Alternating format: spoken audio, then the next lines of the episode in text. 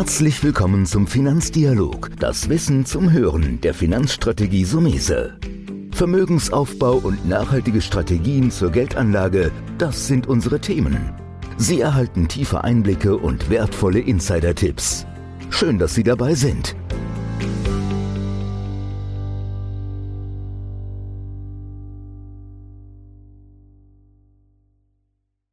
Ja, herzlich willkommen wieder zu einer neuen Folge von Finanzdialog. Heute möchte ich mir das größere Bild mal anschauen und habe mir da einen Experten eingeladen, und zwar den Kapitalmarktstrategen von Fidelity, Carsten Römelt. Erstmal, Herr Römelt, herzlichen Dank, dass Sie heute wieder mit dabei sind. Ja, vielen Dank für die Einladung, Herr Somese. Ihr Titel sagt es eigentlich schon fast aus, Kapitalmarktstratege. Das heißt, die Kapitalmärkte sind hier zu Hause, sage ich jetzt mal salopp. Und ich würde gerne so ein bisschen zweigeteilt sein, dass wir so ein bisschen über die aktuelle Lage reden, aber ich glaube auch über volkswirtschaftliche Zusammenhänge, was Zinsentwicklung, Inflation und Wirtschaft gemeinsam haben oder auch nicht. Lassen Sie uns vielleicht dann mit der Frage starten, wie sehen Sie die aktuelle Lage und worauf müssen wir uns vielleicht einstellen?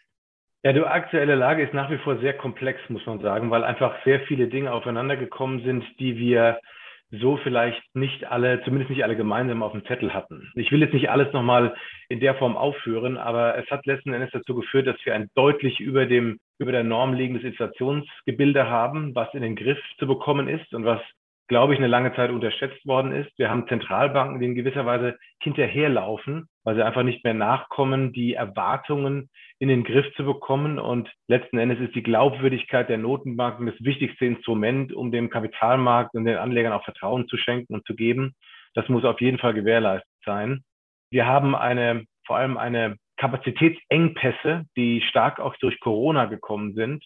Die haben was mit Produktion zu tun, was mit Lägern zu tun, was mit Wertschöpfungsketten zu tun. Also eine unglaublich komplexe Situation, die wir jetzt alle erleben und die wir in den letzten Jahrzehnten so nie erlebt haben. Das heißt, wir müssen länger auf Dinge warten. Wir haben nicht genug Angebot für, wir sehen es jetzt an den Flugreisen im Urlaub oder wir sehen es an, an verschiedensten Dingen für den täglichen Bedarf, die einfach alle knapp werden. Rohstoffe werden knapp. Und das sorgt dafür, dass Leute vielleicht auch aus Angst oder aus Sorge dann nochmal mehr ordern und das erhöht dann nochmal den Knappheitsfaktor. Also das sind so Dinge, die sich teilweise auch selbst verstärken und die das Gebilde im Moment unheimlich komplex machen.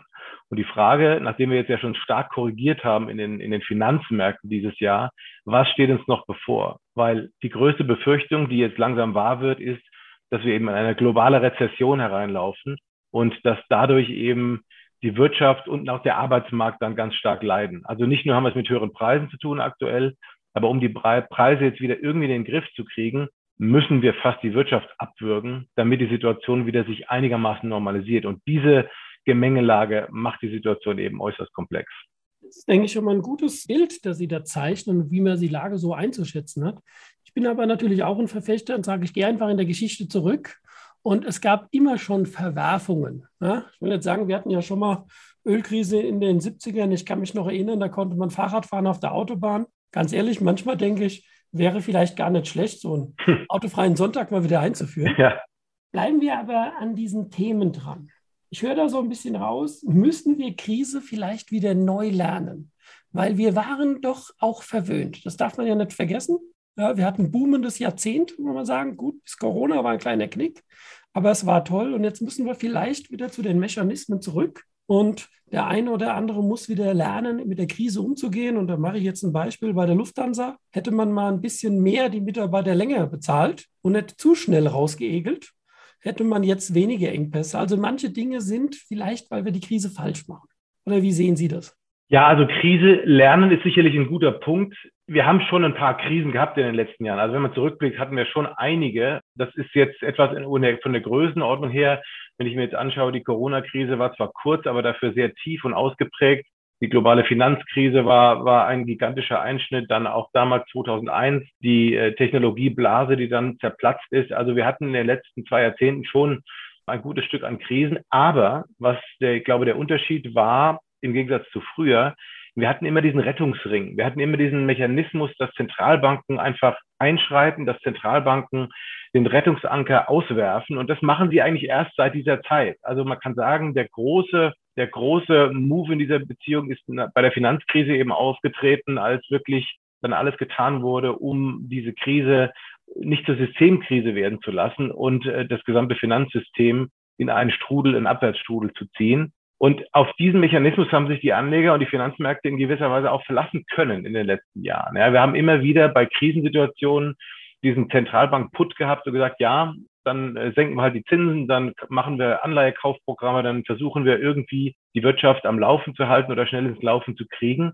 Also die klassischen Konjunkturzyklen, so die ausgeprägten mit Boom und Bust, so richtig die haben wir in den 90er Jahren dann zu, zu Anfang der 2000er auch schon noch erlebt, aber so, die werden jetzt, wurden jetzt sehr stark künstlich auch durch diese Zentralbankeffekte überlagert. Und da kann ich den Punkt ganz gut nachvollziehen, zu sagen, Krise neu lernen, also sozusagen den klassischen Wirtschaftszyklus ohne diese Hilfestellung zu bekommen. Das wäre natürlich wichtig für die Unternehmen, weil auch die Unternehmen natürlich sich immer darauf verlassen haben, niedrige Refinanzierungskosten, ähm, günstige Kredite und so weiter und Hilfe vom Staat, was ja auch nicht zu vernachlässigen ist. Also das waren so Dinge, die natürlich das klassische Wirtschaften so ein bisschen ja beeinflussen natürlich. Da kann sich keiner von befreien. Und das waren die Dinge, glaube ich, die für uns in der Vergangenheit ein Problem jetzt geworden sind, weil, weil wir jetzt nicht mehr wissen, wie ein klassischer Zyklus funktioniert. Und viele Zombie-Unternehmen sind jetzt noch am Leben, die vielleicht eigentlich gar nicht mehr am Leben sein sollten. Also da ist einiges an künstlichen Verzerrungen entstanden eben.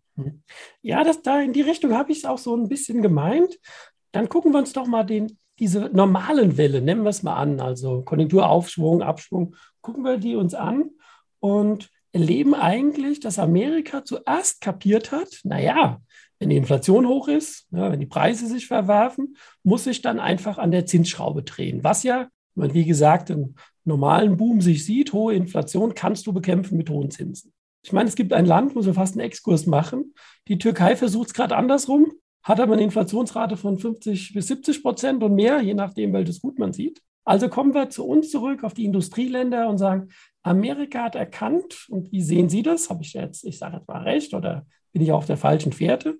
Jetzt tun wir die Zinsen massiv erhöhen, um vielleicht auch abzuwürgen, das ist zwar nicht gewollt, aber ein Nebeneffekt, um dann auch wieder stimulieren zu können.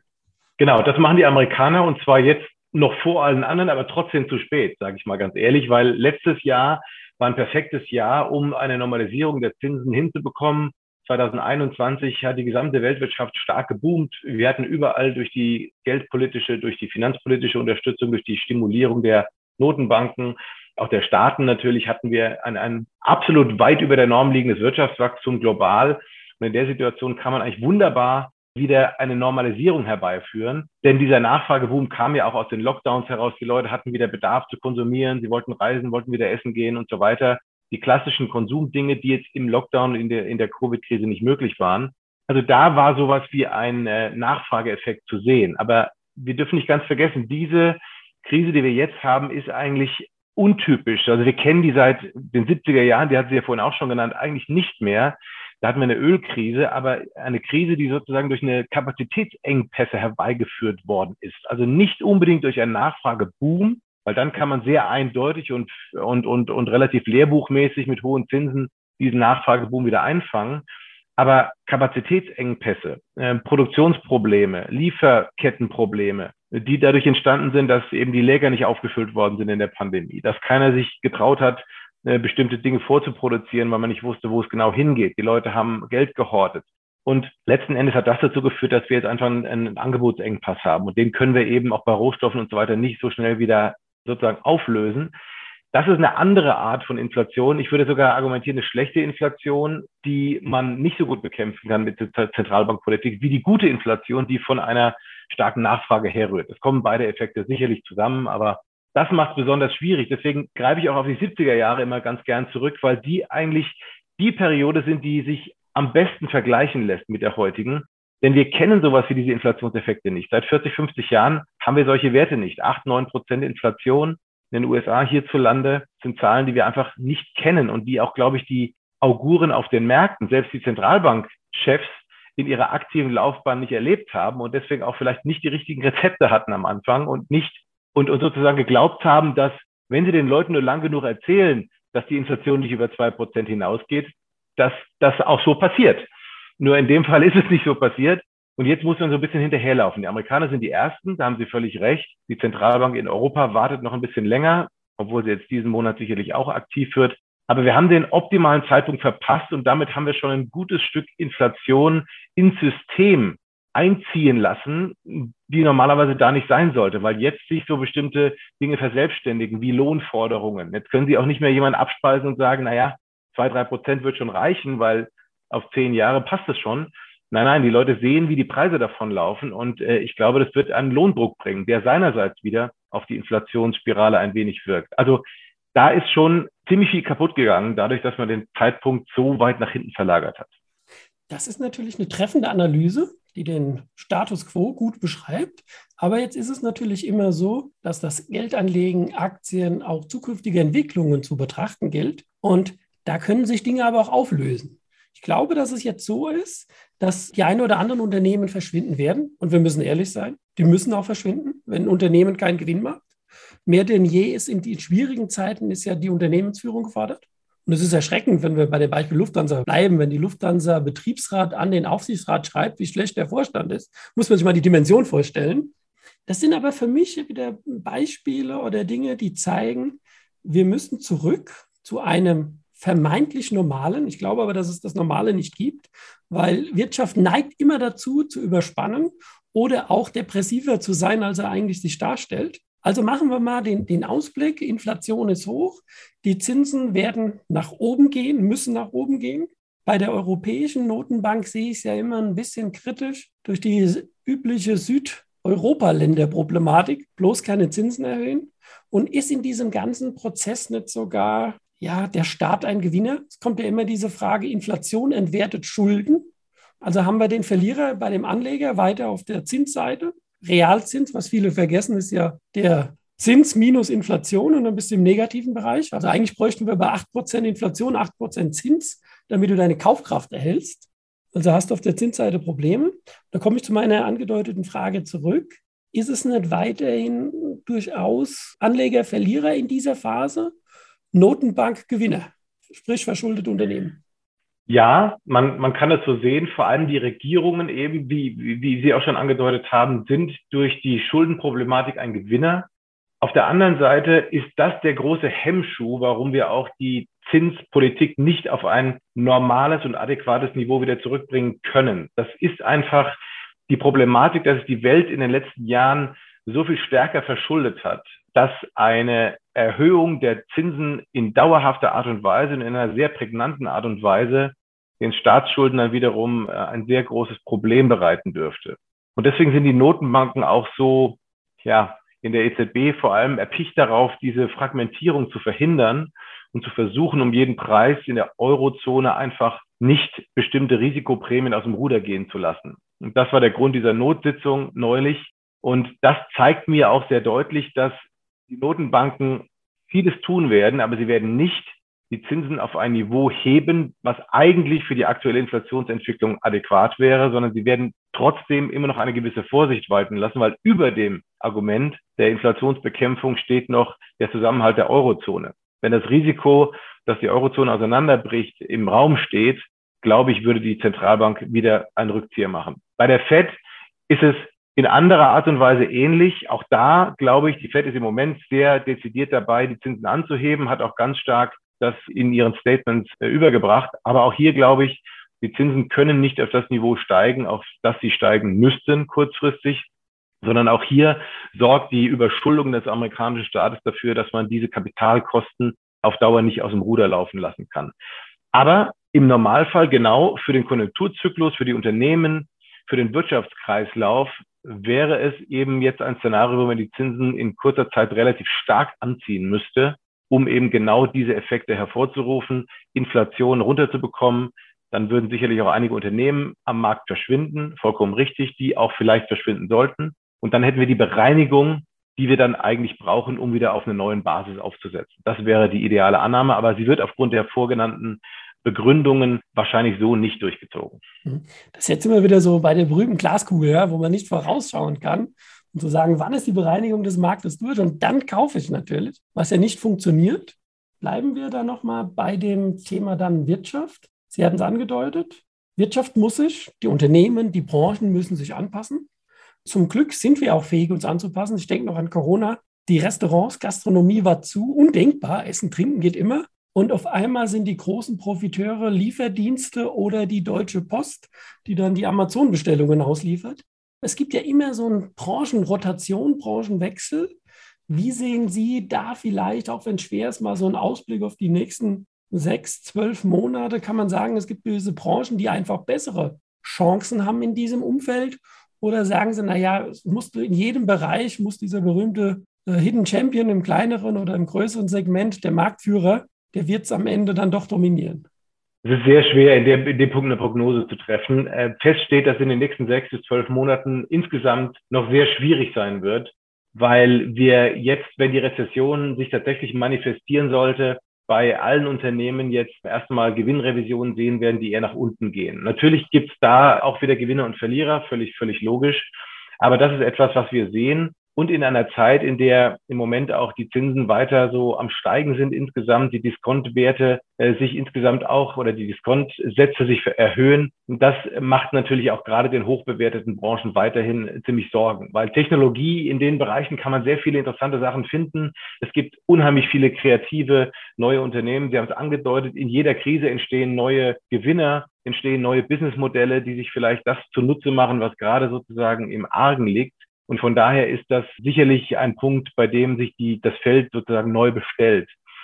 Aber es ist auch aufgrund dieser äh, letzten zwei Jahre ist es sicherlich so, dass die Zyklen sich aus unserer Sicht eher beschleunigen und dass sie eher schneller sein werden als in der Vergangenheit noch. Also dass es nicht mehr so diese ganz langen Konjunkturzyklen gibt, sondern dass die aktuellen, auch die Politik der Notenbanken, auch das, was die Staaten gemacht haben, so darauf ausgerichtet waren, dass das Ganze vielleicht in etwas kürzeren und schnelleren Zyklen abläuft und man deshalb noch schwerer beurteilen kann, welche Branche vorne liegt und wer dann noch noch schwieriger ist dann innerhalb der Branche dann die jeweiligen Gewinner zu sehen. Aber im Moment ist einfach noch eine gewisse Defensivität angesagt längerfristig glaube ich doch, es gibt äh, eine Menge an sehr, sehr interessanten Businessmodellen, aber das würde zu weit führen. Das sind eher die Einzelfälle, als dass man jetzt spezielle Sektoren rausfiltern kann. Abgesehen von den bekannten Sachen, die, die man immer im Bereich der Zukunftsforschung oder ähnlichem nennen kann. Aber es ist wirklich jetzt, wenn ich mir die Prognosen anschaue, zum Beispiel, die wir vor sechs Monaten gemacht haben, und wo wir hier heute stehen, dann frage ich mich, wie man ernsthaft sich heute hinstellen kann, um zu versuchen, eine Prognose für die nächsten sechs Monate aufzustellen.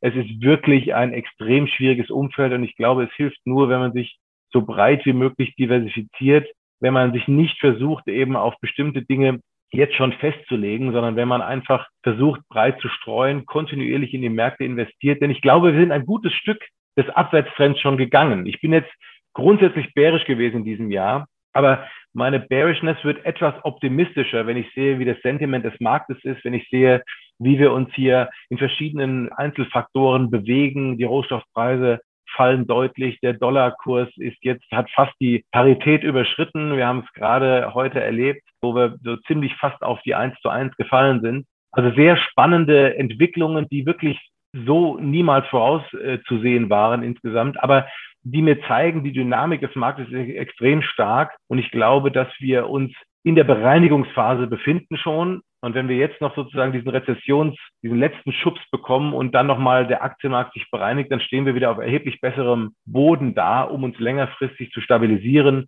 und längerfristig wieder eine, eine Bodenbildung hier einzuziehen.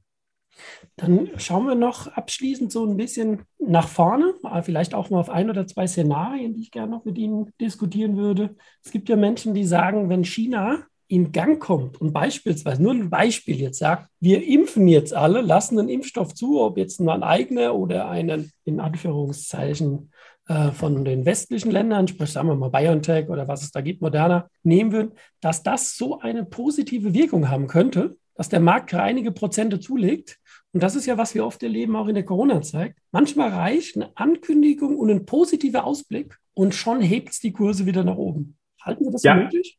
Ich halte das für möglich. Also die Frage der Impfstoffe kann ich jetzt so nicht beantworten, weil sich die Regierung lange genug gesperrt hat und das im Moment noch eine Hoffnung mehr zu sein scheint, als dass es äh, Realität wird. Aber es gibt bei allem, was man im Moment an negativen Faktoren in den Märkten sehen kann, und da gibt es verdammt viele, nur wenige, die sozusagen als Positivfaktoren hier hervorgehoben werden können. Aber eine, einer dieser Faktoren ist sicherlich in China zu sehen, die sozusagen hoffentlich zunehmend mehr aus den Lockdowns herauskommen, diese enorme Last ihrer, ihrer Wirtschaftsentwicklung äh, dann irgendwann mal verlassen können und dazu zählen zwei Dinge besonders eben einmal die Impfstoffe oder die Verimpfung. Das ist ein ganz wichtiger Punkt. Wie der genau äh, entstehen wird, mag sein durch die Zulassung von, von anderen Impfstoffen mag sein durch andere Faktoren. Also fest steht jedenfalls, das ist ein wichtiger Faktor.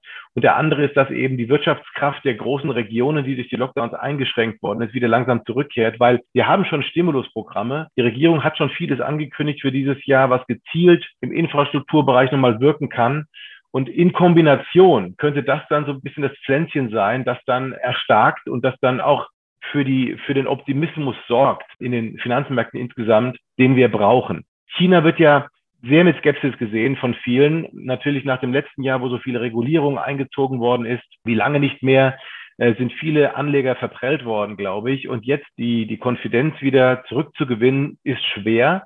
Aber es kann durch diese Dinge eben so passieren. Und ähm, der 20. Nationalkongress der, der Kommunistischen Partei in diesem Jahr ist auch ein Datum, was sicherlich für den Präsidenten ein Grund sein sollte, so gut wie möglich dazustehen, auch im Außenverhältnis. Und das könnte etwas sein, wo er im Moment darauf hinarbeitet und versucht eben noch ein paar Impulse zu setzen. Und wenn sich dann wieder ein bisschen Vertrauen nach China orientiert, dann könnte das insgesamt helfen. Also da sehe ich durchaus einen Positivfaktor in China. Und der zweite, den ich vorhin genannt habe, weil das Sentiment so schlecht ist, verschiedene Indikatoren sind absolut auf dem Boden. Die ähm, können sich eigentlich mittel- bis längerfristig nur verbessern.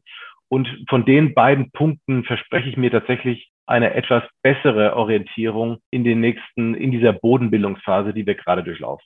Mhm. Also Sentiment ist einfach die Marktstimmung, die, die einfach unterirdisch im Moment ja, extrem bärisch sozusagen, genau. genau da, da komme ich noch zum abschließenden Aspekt. Wir kommen nicht ganz drum herum natürlich Russland, weil Russland hat ja mehrere Faktoren. Wenn dieser furchtbare Krieg irgendeinem Punkt kommt, dass er Waffenstillstand, Gewinner, Verlierer, das weiß ich gar nicht, kann ich mir gar nicht vorstellen. Wir kommen an den Punkt zu sagen, es gibt in irgendeiner Form einen Waffenstillstand. Dann ist halt die Frage, wie atmet die Welt auf? Weil wir haben ja dann das Thema auf einmal auf der Energieseite, Öl, Gas, könnte psychologisch dazu führen. Dann haben wir eigentlich das Thema mit Getreide, was Sie ja auch angedeutet haben, Thema, oder was man andeuten kann, Nahrungsmittel. Das heißt, eigentlich könnte ein Waffenstillstand auch ein Börsenturbo werden, wobei wir ja nicht wissen, ich sage mal lieber gestern wie heute, wann der kommt. Sehen Sie diese Zusammenhänge auch, so eine psychologische Präsenz auf dem Markt? Oder ähm, wird man weiterhin sehr unsicher bleiben, weil einfach Putin, sprich Russland, kein verlässlicher Partner mehr ist? Sie haben genau die Aspekte angesprochen, die momentan im Konflikt zueinander stehen. Ich glaube, Putin weiß sehr genau, dass die Situation, was Energie betrifft, was Rohstoffe betrifft, im Moment langsam unerträglich wird für den Westen. Und er nutzt das natürlich aus, um sozusagen in gewisser Weise auch dadurch Druck zu erzeugen. Das heißt, der Druck auf die Regierungen hier im Westen wird größer, je mehr diese Inflation aus dem Ruder läuft, je mehr möglicherweise eine Hungersnot sich auch in Afrika oder in anderen Entwicklungsländern andeutet, wegen dieser problematischen ähm, Getreide- und Agrarmittelproduktion zum Beispiel oder Exportsituation. Und da stehen wir irgendwann an einem Punkt, wo wir wahrscheinlich die Moral gegenüber diesen sozialen Unruhen, die ich auch durchaus im, in der westlichen Welt sehen kann am Ende eines solchen Prozesses, wie wir die gegeneinander abwägen. Momentan sind alle noch sozusagen sehr auf der Moral, auf dem moralischen ähm, Aspekt zu sagen, wir dürfen einfach nicht nachgeben und egal wie ein Waffenstillstand ausgeht, wir können nicht dem Aggressor auch noch irgendwelche Dinge oder Gewinne in Anführungszeichen zukommen lassen, sei es was das Land der Ukraine betrifft oder sei es, äh, dass wir wieder Handel mit ihm aufnehmen. Also das ist im Moment so die starke moralische Sicht der Dinge. Die andere Seite der Medaille ist eben, wenn der Druck zu groß wird und eben wir unter diesen Bedingungen einfach mit diesen Bedingungen nicht mehr klarkommen, sei es Energie, sei es Agrar, dass der Druck so groß wird, dass wir doch Zugeständnisse machen müssen. Und genau diese Frage kann ich im Moment überhaupt nicht entscheiden, weil sie extrem schwer ist. Aber der Druck könnte aus meiner Sicht irgendwann so groß werden, dass wir zu Zugeständnissen bereit sein werden, die wir aktuell noch nicht machen wollen. nur dann sehe ich einen Waffenstillstand als eine äh, starke, so starke Erleichterung, dass die Finanzmärkte extrem aufatmen werden. Denn wenn wir einen Waffenstillstand bekommen, aber gleichzeitig in der Verhandlung äh, sozusagen sich so harte Positionen gegenüberstehen, dass da keine Lösung erzielt werden kann, dann wird sich auch die Situation bei den Rohstoffen nicht verändern und dann werden wir auch unsere Energiesituation wahrscheinlich nicht maßgeblich verbessern können. Also sofern das nicht in der Aussicht steht, dass sich die Dinge dann durch, dadurch maßgeblich verbessern, solange sehe ich auch nicht, dass die Finanzmärkte über ein kurzes Aufatmen hinaus längerfristig davon stark eben nach oben getrieben werden. Ja, das ist immer ein, ein Fazit quasi, auch vielleicht so für diesen Podcast und den überlasse ich Ihnen gleich gerne nochmal. Wir sind immer noch ein bisschen auf der Suche des Bodens, wenn man den Aktienmarkt betrachtet. Aber Corona hat es vielleicht auch gezeigt. Überraschungen, kurzfristige, schnelle Schläge nach oben sind möglich, aber natürlich nicht in der Glaskugel, wann die sein können. Welche Botschaft würden Sie unseren Anlegern, Hörern nochmal mitgeben und zu sagen, naja, was ich sehr oft sage, in zehn Jahren hast du auch mal zwei schlechte. Muss auch vielleicht ein bisschen realistisch sein und nicht jedes Börsenjahr kann toll sein, sondern wir müssen auf den Schnitt gucken. Was würden Sie da zusammenfassend nochmal unseren Hörern zurufen? Also zusammenfassend würde ich sagen, dass die Erwartungen an Rendite in den nächsten Jahren für die Assetklassen, die in den letzten Jahren eben sehr stark von Liquidität äh, unterstützt worden sind, dass die geringer sein werden. Also Return-Erwartungen generell fallen, glaube ich, für die nächsten, äh, man kann es schwer längerfristig sagen, aber für die nächsten fünf bis zehn Jahre sicherlich etwas geringer aus im Schnitt als vorher. Trotzdem glaube ich, dass wir im Moment wieder an einem Punkt sind, wo die Stimmung extrem schlecht ist, wo viele Dinge eingepreist sind und dass es sich langsam lohnt, sich wieder in die Märkte vorzutasten. Mit gewisser Vorsicht und ich glaube nicht auf einmal, sondern sozusagen kontinuierlich über die nächsten Monate, bei denen ich glaube, dass diese Mischung aus Zentralbankpolitik und Inflation und dieser Rezessionserwartung sich langsam in die Kurse einpreisen wird. Also von hier aus sehe ich schon nochmal ein deutliches Korrekturpotenzial, wenn die Gewinne der Unternehmen nach unten korrigiert werden. Bis jetzt haben wir die Bewertungsdisparitäten haben wir jetzt aufgelöst, diese Überbewertung durch die Liquiditätshosse in den letzten Jahren aufgelöst. Jetzt muss noch die Anpassung kommen über die Gewinnerwartungen des nächsten, der nächsten ein, zwei Jahre, die aus meiner Sicht ähm, in einer Rezession eben enden werden. Aber in dieser Phase, wo der Markt sich dahingehend anpasst, glaube ich, lohnt es sich auf jeden Fall mittel- bis längerfristig sich zu engagieren. Denn das sind so Einstiegszeitpunkte, wo man nach den guten Nachrichten sehr, sehr stark suchen muss und wo der Pessimismus einfach überhand nimmt, mit wem man redet, schlechte Nachrichten überall. Das sind klassischerweise Phasen, in denen sich langsam eben die Bodenbildung abzeichnet und bei denen sich wieder ein mittel- bis längerfristiges Engagement lohnt. Also insofern kann ich nur empfehlen, sich ein bisschen Pulver trocken zu halten und über die nächsten Monate kontinuierlich zu investieren. Denn ich glaube, das Tief der Rezession werden wir im weiteren Jahresverlauf sehen. Und so dass wir dann sozusagen ausgangs des Jahres und Richtung neues Jahr 2023 wieder eine neue Orientierung finden. Ja, da bleibt mir nur zu sagen, Herr Römelt, herzlichen Dank, dass Sie heute wieder bei uns waren und wieder freuen, wenn wir demnächst vielleicht 23 auch mal ein Update machen und so gucken, naja, wie hat sich das Halbjahr, das zweite entwickelt oder wie entwickelt sich auch das Frühjahr 23. Herzlichen Dank, dass Sie heute mit dabei waren. Sehr gerne, also mäßig. Ich freue mich auf die nächste Einladung. Das war der Finanzdialog, das Wissen zum Hören der Finanzstrategie Sumese. Natürlich ist dieser Podcast keine Anlageempfehlung, denn jede Anlageentscheidung muss individuell getroffen werden. Idealerweise ist sie Teil einer ganzheitlichen Strategie, die exakt zu Ihnen passt. Dazu müssten wir uns persönlich kennenlernen. Besuchen Sie uns auf sumese.de